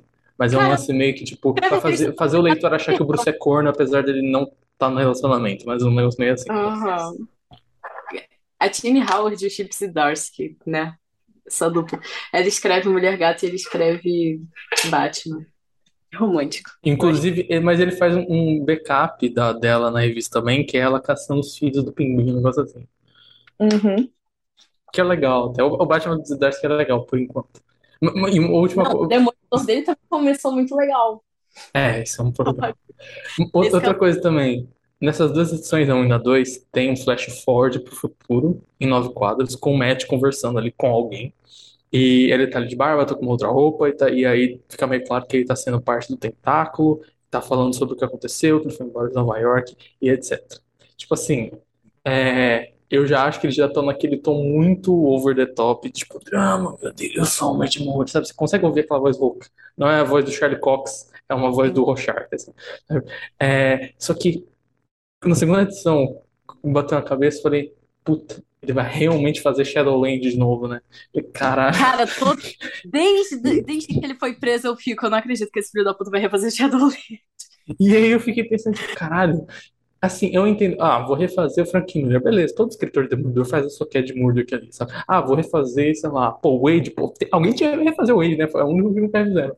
Ah, ah, vou fazer, sabe? Beleza, tá referenciando os momentos Uhum. marcantes. Mas agora você refazer Shadowland, tipo assim, É por complicado. Sabe? Tipo, por quê? Falando nisso, Zdarsky... Shadowland é literalmente o- a, a época que acabou com o streak de bons runs do Demolidor. Tipo assim, Foi. a marca. Por que você quer fazer? Tipo, eu entendo Eu... que essa questão, tipo assim, ah, não existe história ruim, existe história mal escrita, eu vou executar direito. Só que assim, assim Não, é... sabe? O Matheus do Chip Zdarsky, uma coisa que a Marvel nunca deixaria acontecer, mas que eu acho que seria o óbvio, é ele simplesmente virar um vilão, tá ligado? Porque ele é muito psicopata. Ele já tá 100% psicopata, cara. Não é possível, não é possível. Mas aí nessa edição também tem o lance, você tava falando dele refazer, tipo, Wade, ou refazer sei lá o quê, refazer Shadowland, mas o Chip Zdarsky sempre deixa claro que a pessoa que escreveu Demolidor, a artista, a autora preferida dele é a Inocente, o que é uma loucura do caralho quando você para pra pensar que ele escreve. Assim, é o clássico exemplo da pessoa que gosta, mas não, não entendeu o que ela acabou de ler, porque puta que pariu. Mas enfim, ele escreve uma história junto com ela aqui, que é só uma historinha pequena, tipo, do, do Ele Matheus. desenha, na verdade, né? Ele desenha, ele desenha, ele escreve. São quatro páginas. Sim. É, é boa, Eles pelo menos? o- a nova equipe do Demolidor, inclusive. A Inocente escrevendo, o Chip Zdarsky desenhando. Cara, Chip Zdarsky calado é um artista. Exato. Eu acho que poderia ser também, cara. Eu não seria nem um pouco contra. Eu não seria nem um pouco contra. Eu curti o Porra, desenho dele. Sim, o Chip ia estar desenhando, entendeu? Ele ia estar trabalhando no Demolidor, ele ia estar trabalhando com a, com a escritora preferida dele, ia estar todo mundo feliz. Não ia dar desgosto pra Inocente também, que tá, tava Não ia, porque eu tenho certeza que ela deve ter sentido um desgosto, porque eu não sei se você leu Electra número 100, mas eu li. Hum, eu não, eu só li o preto e branco. Eu recomendo, eu recomendo, eu recomendo Electra número 100. É uma revista que mostra também por que que a Electra nunca virou uma A-lister de verdade, no caso, que é porque ela não tem nenhuma personalidade fora do Matheus, né? A partir de- do, do Frank Miller. Porque o Frank Miller, ele escreve Electra Assassina, por exemplo, que é toda uma história dela longe de tudo isso. Ela tinha muito potencial como personagem, só que as pessoas falaram não. E o Chip Zdarsky principalmente falou não. Ela é só, só tá ali pra, pelo Demolidor. E Electra 100 mostra bastante isso, porque uma das histórias é bem sobre o Matheus, sobre. As outras são charges e coisinhas engraçadinhas, e a outra é mais sobre a Typhoid, porque quem tá escrevendo é Inocente. E é literalmente a Inocente leu o run do Chip Zdarsky e falou: Não, eu tenho que consertar o que foi feito aqui. E aí ela cria todo um retcon da Mary do porquê que ela age completamente out of character no run do Chip Zdarsky, entendeu? É muito incrível que Chip Zdarsky conseguiu escrever uma, personagem tão mal que a escritora que criou ela, sei lá, 40 anos atrás, teve que aparecer pra, sabe, escrever um retcon do porquê que ela estava sendo escrita daquele jeito. Que. Mas é uma boa história, eu gosto muito da Inocente. Ela, ela foi bem nessa. O... Eu acho que já tá, já tá chegando num nível esse run do Zdarsky e... E assim, até olhando pro Demolidor como um todo, desde o... a, a era moderna do Demolidor, né? Sem considerar Uhum. Frank Miller e tudo mais e Inocente, ah, mas considerando Tipo, tipo, pós Marvel Knights, assim. é do Kevin Smith pra frente, sabe? Isso. Ah, Tá chegando num ponto que eu acho que, tipo, tem que, sabe, acho que até que não, não, não tem mais conserto pra coisa. Ou, tipo, porque eu acho que qualquer coisa que vier depois do Chip Zdarsky vai ter que ser um escritor pensando, tipo, fa- fazendo alguma coisa parecida com o que o Mark Waid fez, de mudar completamente. Mas ainda assim, eu acho que tem que ser uma coisa diferente, uma coisa de, tipo, mano, vamos ignorar tudo e, tipo, Eu acho que tinha que ser alguém sem escrúpulos, que nem a Inocente era, tá ligado? Porque o Demolidor, ela é muito, tipo, porra, o diferente do Pode- Não, mas, mas- mas o Chip tá se mostrando sem Ele tá- não, só que que ser mal. uma pessoa. É, pro lado que negativo. O problema do É. Chip é que ele copia os outros, entendeu? Tem que ser uma pessoa sem escrúpulos, que tem as próprias ideias dela, tá ligado? Eu, eu acho que um gibi que eu penso toda vez que eu penso sobre esse gibi, sobre as coisas que eu gosto não gosto dele, é o, o Immortal Hulk do Will. E não só por uma Hum. questão de, ah, o Hulk é melhor, tal, tal, tal, mas porque eles têm alguns pontos similares em algumas coisas. Tipo, esse lance, por exemplo, que quer fazer uma crítica social, quer fazer um comentário sobre alguma coisa e tal. E que eu acho que aquele gibi consegue elaborar melhor.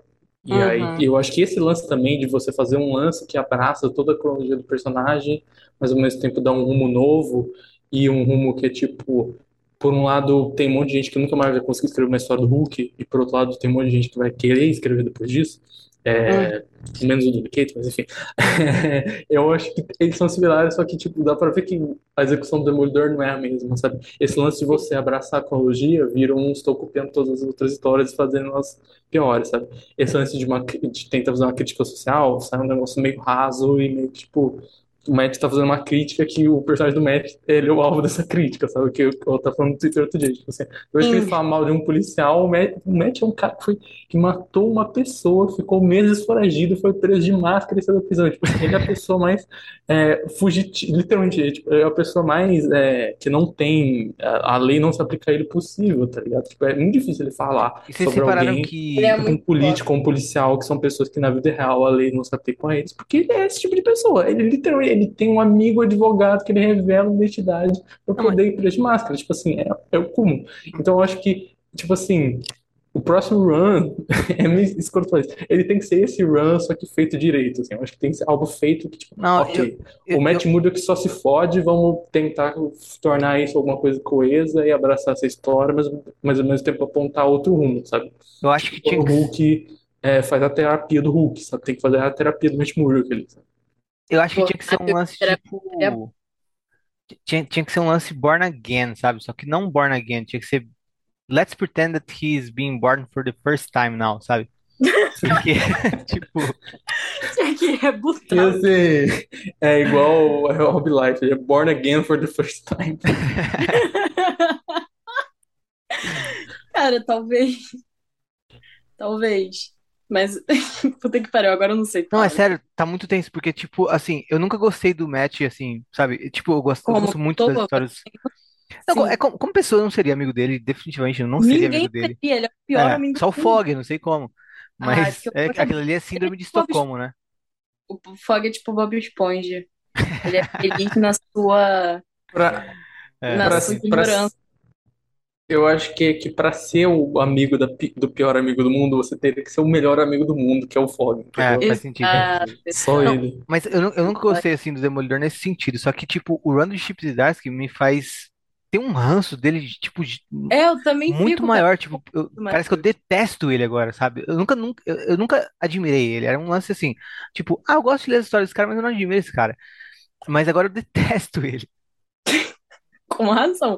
Porque ele é muito, tipo, cara, ele é só o pior homem do mundo, assim. Porque geralmente o Matheus, pelo menos, ele tem, tipo, alguma coisa que redime ele, ou ele é muito carismático, ou sei lá. Mas o Matheus do Chip, ele vai ficando cada vez mais psicopata, cada vez mais cristão.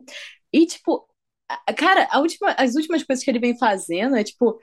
é, é, Gente, a parte do funeral do Mike é muito absurda. Mas ele eu acho. fala, tipo, não, o meu irmão não tinha nenhum amigo, ele não fazia nada da vida, ele só era um bandidinho. Na, primeira edição tem eu uma hora. pegar a identidade dele. Vou usar o Na- corpo dele fingindo que sou eu que morri. Na primeira edição, tem uma hora que ele vai bater nos capangas lá do filho do Fisk, que ele também finge que é o Mike e tal, que aí ele vai bater num cara lá e fala, tipo, ah, esse cara, é, ele perdeu a mãe com sete anos e aí ele entrou por crimes tal, tal, tal, tal, tal, ele não tem culpa. Aí ele olha pro filho do Fisk e fala, ele é o filho do Wilson Fisk, ele não tem salvação. Eu falei, não, não é assim funciona, tá ligado? Tipo, pra mim, é uma, algo que seria bom pra esse run, outra vez pro seguinte, seria faz o Breaking Bad do match. Faz a gente não torcer. Faz ele ser realmente a pessoa que está errada, que é um filho da Sim, puta, e faz ser propositalmente isso, sabe? eu acho que é isso que falta no Demolidor, falando sério. Ele tem que, tipo, o cara sempre tá a um passo de virar um super vilão, sabe? Porque ele é muito, tipo, tá ligado? Descontrolado, entendeu? Ele gosta daquilo dali, ele gosta da violência, ele não gosta da justiça. Mas- Então, É, retoma aquele ele é lance dele ser viciado em violência que foi pro lugar nenhum, assim, Sim. sabe? Sim, eu acho que tinha que ser isso, tinha que ser um Breaking Bad do Matt, só que o Chip Zdarsky, eu não sei, cara, o que que se passa na cabeça dele, que sei lá, se ele acha que o Matheus tá certo, que o Matheus tá errado, se- não sei, cara, eu realmente, a, a esse ponto, chegou a um ponto em que eu genuinamente não sei, mas o que eu achava engraçado, que dava pra você perceber, é que ele gostava mais do Fisk do que do Matt, Isso é, não tá sei se vocês percebendo. perceberam. Dava pra perceber bastante que ele gostava mais do Fisk do que do Matheus. Então agora que só tem o Matheus, não tem mais o Fisk, porque, é, é, como sempre, ele tá copiando coisas e deu o final pro Fisk, o final que ele tem lá em Amazing Spider-Man, né? Junto com a Vanessa, que agora é junto com a Typhoid. É complicado, sabe? Porque agora tem só ele e a The Hand. A The Hand nunca é boa, sabe? Não, e o... Merda. Mas a- Então, a- acho que pra, pra além do dele, dele fazer um monte de cagada, porque, tipo, sei lá, pega a fase do bem, ele fez um monte de cagada ali também, tá ligado? Mas eu não, dese- eu não detestava ele no ponto que eu detesto Porque agora. ele tinha qualidades que redimiam ele, é que ele não tem nenhuma, que ele só é insuportável, 24 horas Então, esse é o problema, ele é Ele trata insuportável. Ele, todo mundo mal. eu não aguento ouvir ele falar, tá ligado? E, tipo, com as pessoas ou com o leitor, tipo, É, o é, o recordatório dele é muito complicado. é Eu acho o muito chato, cara, é muito Tipo chato assim, o parece que você tá parodiando o Batman. Você está fazendo um Batman, que é uma pessoa meio desagradável. Você tá parodiando o Batman. Colocando um Demolidor, que deveria ser menos desagradável que o Batman. Então, assim, é um negócio bem, sabe? E, e para mim é isso. Tipo, o run seguinte, ele tem que ser ou duas coisas. Ou ele meio que considera esse run e faz direito, e faz, tipo, vou eu fazer o Breaking Bad do Matt, considerar tudo que aconteceu, mostrar isso pra um filho da Uhum. puta. Ou ele faz o Wade desse run. Então ele chega, tipo, o run do Wade era muito o Matt lidando com a vida dele ser uma merda, e com a depressão, e com o Fog ter câncer e tal, e tentando, tipo, abrir um sorriso pra compensar, sabe? Ele tentando Ah, criar uma. Ele Sim. tentando ser o oposto da vida dele. Então faz isso, só que nesse sentido dele ser um filho da puta, ele tentando não ser um filho da puta. E ele falando, puta, eu, eu, sabe? É, ele. O seu usando essa trama dele tentando fugir o que ele é. De novo, aquele meio de Breaking Bad onde o, onde o Walter ainda tava é, tentando lidar com o fato que ele é uma pessoa mal, não, né? Tinha assumido completamente. Tipo isso, assim, sabe? Faz isso tentando é, meio que solarizar esse personagem, assim. Acho que tem que ser algo assim pra, mano, mas é, ou pra Tem que ser um dos consertar dois. Eu ou acho que tinha que ser ele. se Eu acho que tinha que ser? Breaking Bad. Eu acho que tinha que não ser ele vai, virando mas irredimível, mas a Marvel nunca ia deixar isso acontecer. e o Chip não vai resolver nada, porque, mano, ele não resolveu o lance do assassinato até hoje, tá ligado? Ele não resolveu nada. Cara, só se arrasta e aí ele arranja mais uma história pra ele fazer uma homenagem, e aí se É, arrasta mais ainda. eles E eu acho que ele vai morrer no lá. final, né? Tipo, eu tô com essa impressão. Aí ele fez a Tomara. profecia, Não, e eu acho que se a Elektra seria, morrer, vai ser zoado. acho que seria muito ruim, tipo, Cara, se ele Matt fizer a morrer, Electra passar porque, por isso tudo por causa desse homem, matar ela no final, eu vou ficar muito puta. não, lógico Eu que ele vai matar a Electra duas. no Minha final. resposta Vocês, vai ser nas urnas pro Chip Zdarsky, cara. vocês, vocês têm dúvida de que ele vai matar a Electra no final? Não tenho nenhuma. Ai, É que a gente. escolha é tão pior, assim, tipo assim, a única coisa que é boa é matar o médico. E ela é boa no Sim. sentido história, não é nem tipo a história que eu gostaria. Eu gostaria que ele morresse, porque se ele morrer, a porta do Breaking Bad fecha. A câmerazinha subindo com o Walter morto da quinta temporada, acabou. Tipo assim, ninguém vai conseguir é, continuar esse arco, tá ligado? Vai ter que ressuscitar ele e fingir que nada aconteceu. Sim, Então, tipo, eu prefiro que nenhum dos dois morra ou que a Electra morra no também. sentido melhor pro Matt. Mas no sentido, eu estou escrevendo qual é a melhor ideia, tipo, a Electra morrer é a pior ideia. Sim. A literalmente Electra tinha a história mais famosa. Cara. Sim, é a pior ideia. Ele vai de novo fazer a Electra morrendo, pelo amor de Deus, gente. Pelo amor de Deus. Puta que pariu. Mas eu acho horrível a Electra morrer, principalmente depois de tudo que ela tá passando na mão desse cara. Eu ia fazer alguma, alguma observação, mas, tipo, não tem mais o que falar, galera. Pelo amor de Deus. Se ela morrer, eu vou ficar muito puta. Ela não merece isso, sabe? Ela não tá fazendo nada, tipo, pra ninguém, entendeu? Ela nem tá matando mais gente, ela tá vivendo a vida dela em função do Matheus. Tu ainda vai matar ela pra salvar o Matheus, vai ser uma merda. Tomara que ele morra, tomara que ele morra.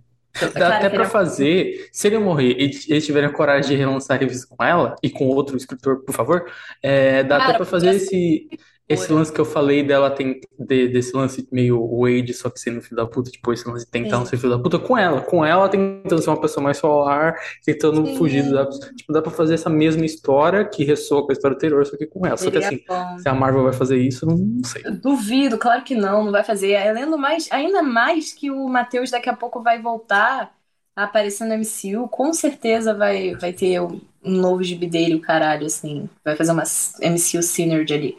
Mas, cara, é isso. Eu acho que, sei lá, arranje alguma mulher aí pra escrever Demolidor, ou pelo menos um cara que respeite mulheres, porque puta que pariu, cara, tá muito complicado pra qualquer personagem feminina de Demolidor. É tipo, a última vez que uma mulher real escreveu Demolidor foi a Inocente, e ela parou de escrever em 91, tipo, a última história dela de Demolidor é de 91. Então, assim, acho que tá na hora, caras. Porque todas as personagens femininas dessa franquia, tipo assim, sofrem pra caralho na mão do- dos escritores no geral, tá ligado? É sempre uma tragédia de alguma mulher pra fazer o Matheus fazer alguma coisa na vida dele. Então, assim, Ô, sei Vocês, lá. vocês que, vocês que acompanham mais lá fora a recepção da galera, o pessoal curte o Demolidor lá? Esse Dos run, Chips e é, tem run do muita Chip. gente que gosta e eu sempre fico chocada. Acho que, Sim, tipo, é mas é uma eu histeria acho coletiva, eu acho, tá ligado? Eu também acho. Então, eu acho que é o mesmo problema do Brasil, que eu acho que eu vejo o pessoal falando assim mais do começo do que do resto, assim, tipo, dos primeiros sei lá, Sim, quatro, cinco volumes do que tá. do resto. Mas eu já vi gente postando coisas dos arcos mais recentes falando bem, então assim, eu acho que no geral a recepção é boa, mas a recepção era bem mais calorosa no começo do que agora. Hoje em Eu dia, acho que tipo, é maluquice. falam bem, mas ninguém paga esse, pau- ninguém indicou o Eisner, sabe? Igual foi no começo, sabe? As pessoas, tipo. Eu sei lá, tá ligado? Acho que.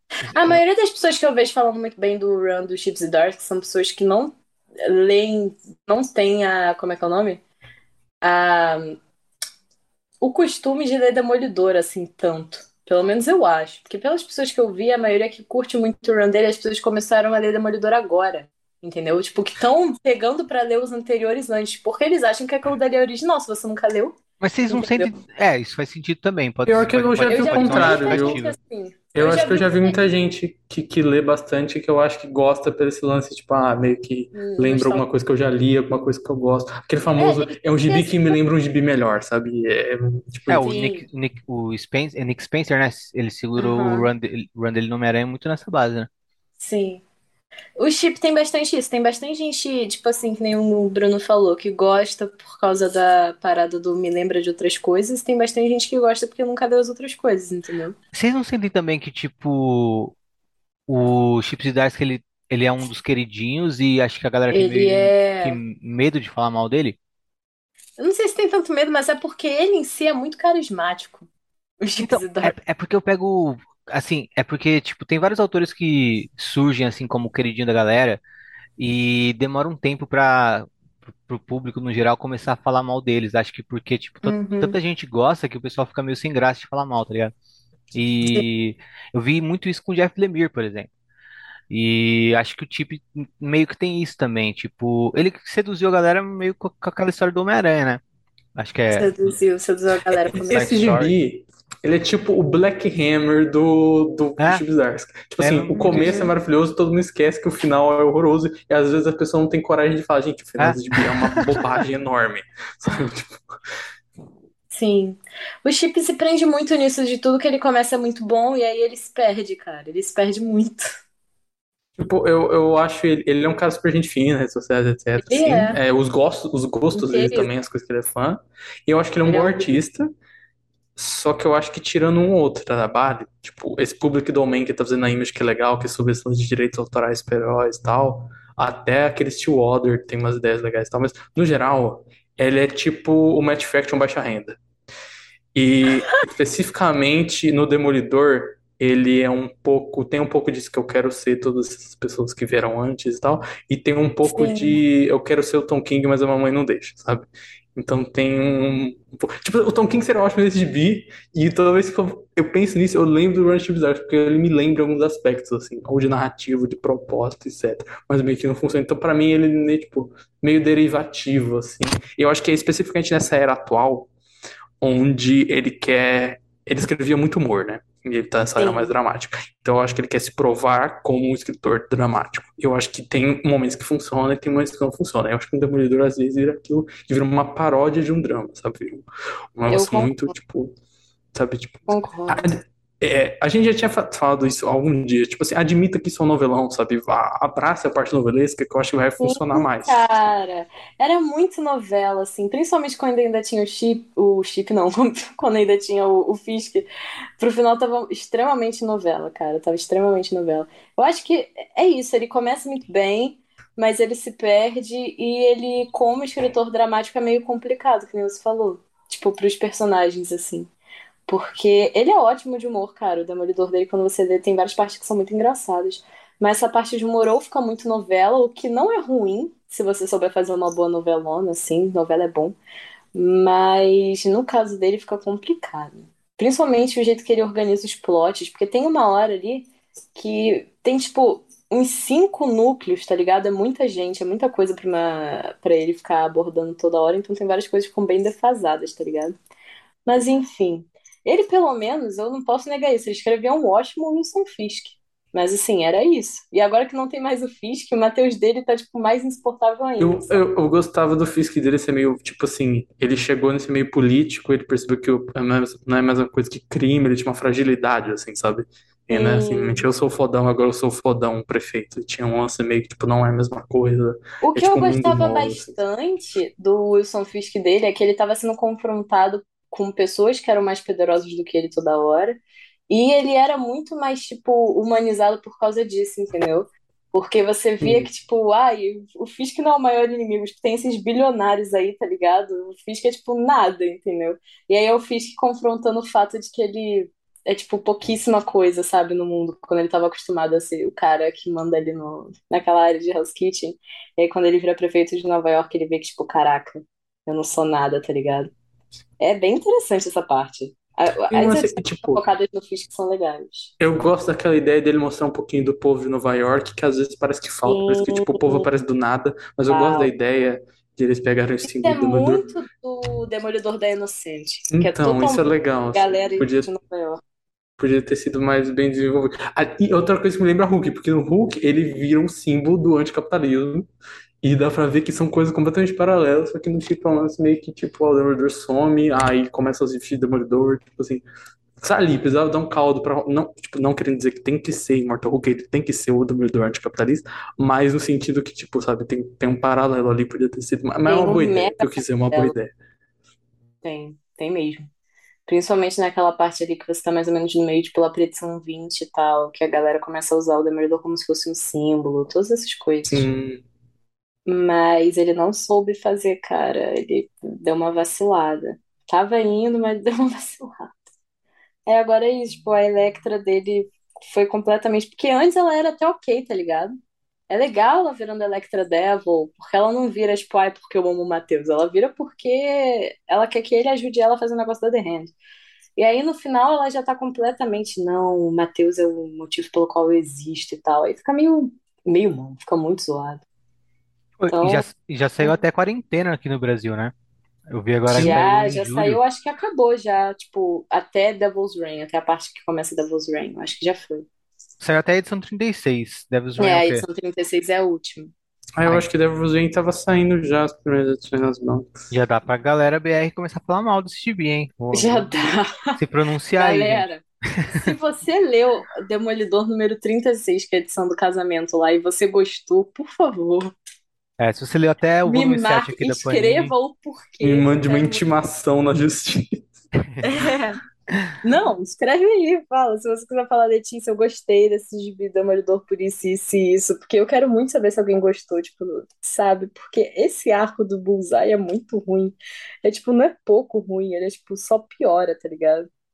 Eu não sei ele você lendo direto agora, porque eu lia enquanto saía, o que eu acho que era pior ainda, sabe?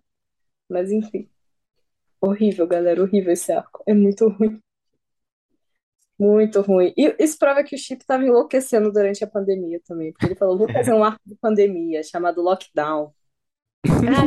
A gente vai, a vai gente vai ser refazer o programa anterior, mas essa Pois pior é. metáfora de todos os tempos. Eu ri tanto disso. Eu ouvi a gente falando no programa, eu ri mais, assim. Exato. Ele falou: não, a pior pandemia possível é uma pandemia de bullseye. Cara, vai tomar no cu, eu não aguento mais. Eu não aguento mais. Quem vocês acham que pode substituir os Chips e Darsky em Demolidor? Que isso tem que acontecer alguma hora, tá ligado? Ele já tá há muito tempo. Do menos utópico pro mais utópico, assim, tipo. É.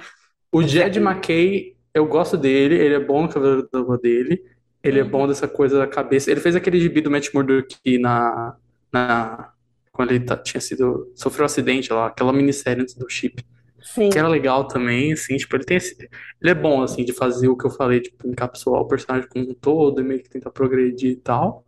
Mas ele Uhum. faz muito gibi, né? É complicado. Eu queria que ele fizesse muita coisa, até. Tipo, um bom de ferro também. Tipo, ele não é o melhor cara do mundo, mas ele é muito bom em coisas específicas. Uhum. É... E o não realista seria o Tom King, porque eu acho, ok, é, é de novo, é Pô, drama, King É é né? Tristeza. Então, mas é muito bem feito, entendeu? É Cara, se o Batman do. Tom King, que eu nem li, fosse do, fosse o Demolidor, a galera ia gostar pra caramba.